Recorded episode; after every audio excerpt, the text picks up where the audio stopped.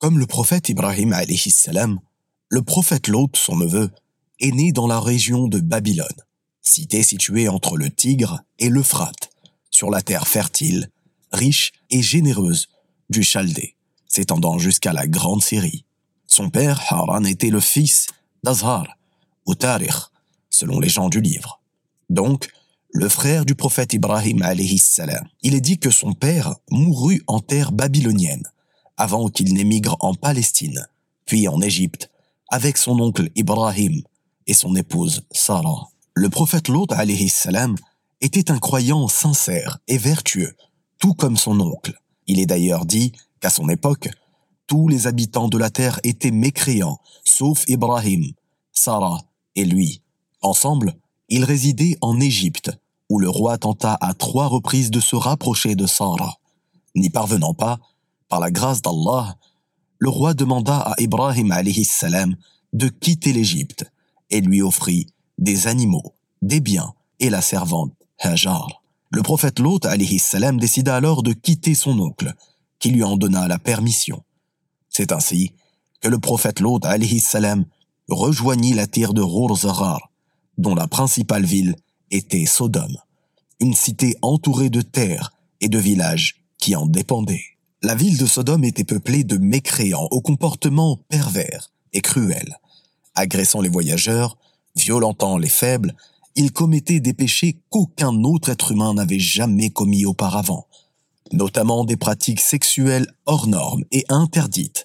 Ils se détournaient des femmes au profit des hommes aucun étranger ou voyageur qui visitait la ville ne pouvait leur échapper. Pourtant, guidé par Allah, c'est en ce lieu que le prophète Lot salam décida de s'installer. Là, il se maria avec une femme issue de ce peuple, qui se serait appelée Waliha, et dont il eut deux filles, Raitha et Zahrata. Le prophète Lot salam ne cessa d'exhorter le peuple de Sodome à croire en Allah et à cesser ses pratiques ignoble qu'il commettait publiquement sans aucune retenue. Mais ce peuple était si enclin au mal qu'il refusa de se soumettre à l'ordre divin. Il persista donc dans son égarement et voulut chasser le prophète ainsi que sa famille. Sa pureté étant considérée comme un crime et non une qualité, il est dit également que les mécréants interdirent à l'hôte de recevoir des hommes chez lui, tout en chargeant son épouse de les informer s'il en accueillait. Longtemps, l'autre essaya de convaincre ces gens qu'ils se comportaient comme des bêtes, de revenir vers Allah, souverain de l'univers. D'ailleurs, Allah subhanahu wa ta'ala nous informe dans le Coran à ce sujet. Ne craignez-vous pas Allah, je suis pour vous un envoyé digne de foi. Craignez donc Allah et obéissez-moi.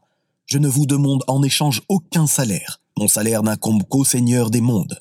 Il dit aussi dans le Coran, mais son peuple ne fit d'autre réponse que Fais que le châtiment d'Allah nous vienne, si tu es du nombre des véridiques.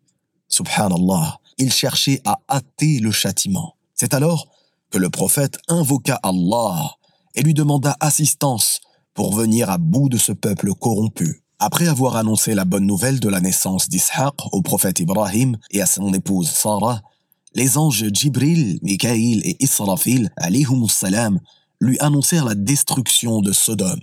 Ibrahim s'exclama dans un récit qu'Allah subhanahu wa ta'ala nous indique dans le Coran en disant Mais l'autre s'y trouve.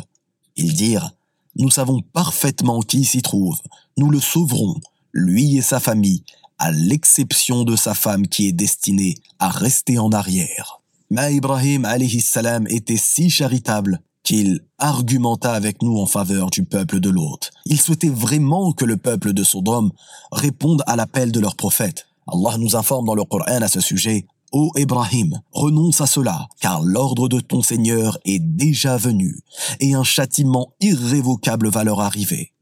Puis, les anges Jibril, Mikaïl et Israfil salam se rendirent à Sodome, en prenant l'apparence de beaux jeunes hommes élégants.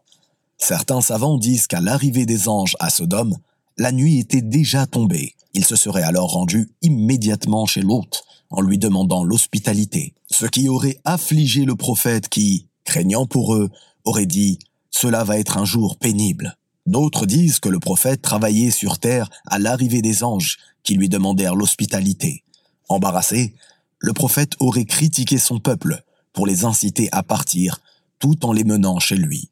Enfin, d'autres rapportent que les anges seraient arrivés près du fleuve de Sodome, où ils auraient rencontré une des filles de l'hôte puisant de l'eau. À la demande d'un endroit où loger, la jeune fille aurait acquiescé avant de leur interdire l'entrée de la ville jusqu'à son retour. Puis, elle serait partie rapidement à la rencontre de son père pour l'informer de l'arrivée de très beaux étrangers en quête d'une quelconque hospitalité. C'est ainsi que le prophète serait parti les chercher pour les conduire chez lui. Allah subhanahu wa ta'ala nous informe dans le Coran à ce sujet, et quand nos émissaires, nos anges, vinrent à l'autre, il fut chagriné pour eux, et en éprouva une grande gêne. Et il dit, Voici un jour terrible. La nuit tomba. Personne parmi les habitants de la cité n'avait encore aperçu les anges. Mais la femme de l'hôte se précipita vers son peuple pour l'informer de la présence sous son toit de trois étrangers d'une incroyable beauté. La nouvelle se répandit aussitôt comme une traînée de poudre. Et c'est ainsi que les anges se précipitèrent chez l'hôte, alayhi salam. Le prophète ferma sa porte à clé et se posta derrière pour protéger ses invités.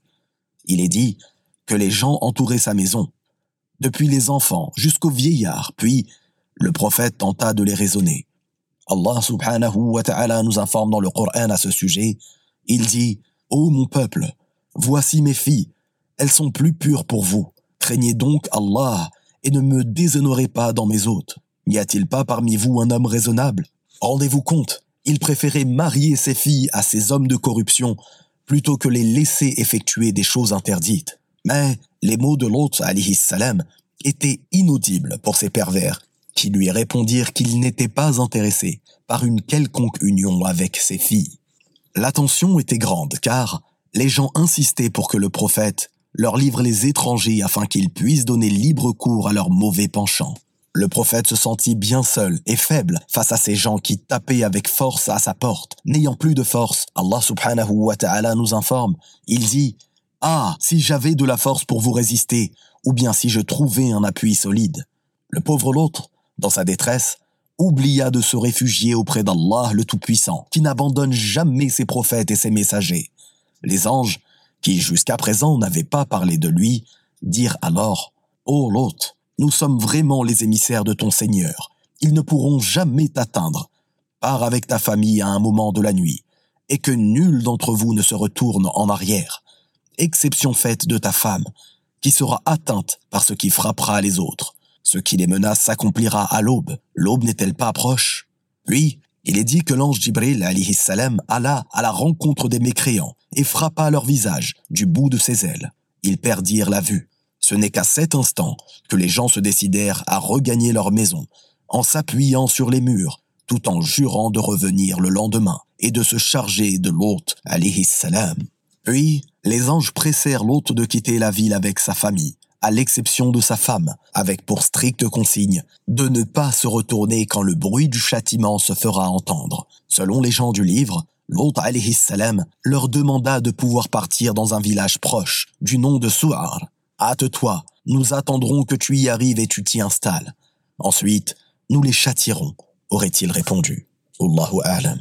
Dès que le soleil fut levé et l'hôte en sécurité avec sa famille, l'ordre fut donné. Allah subhanahu wa ta'ala nous informe à ce sujet, et, lorsque vint notre ordre, nous renversâmes la cité de fond en comble, et fîmes pleuvoir sur elle en masse des pierres d'argile, succédant les unes aux autres, portant une marque connue de ton Seigneur. Et elles, ces pierres, ne sont pas loin des injustes. Il est dit que l'ange Jibril alayhi salam arracha Sodome et six autres villes. Comment? D'un seul coup de battement d'ailes avant qu'elle ne retombe sur terre. Tout était renversé. Dans le même temps, une pluie de pierres, chacune marquée du nom de la personne sur laquelle elle devait s'abattre, tombait à un rythme régulier. Celle réservée à la femme de l'hôte lui aurait fracassé le crâne.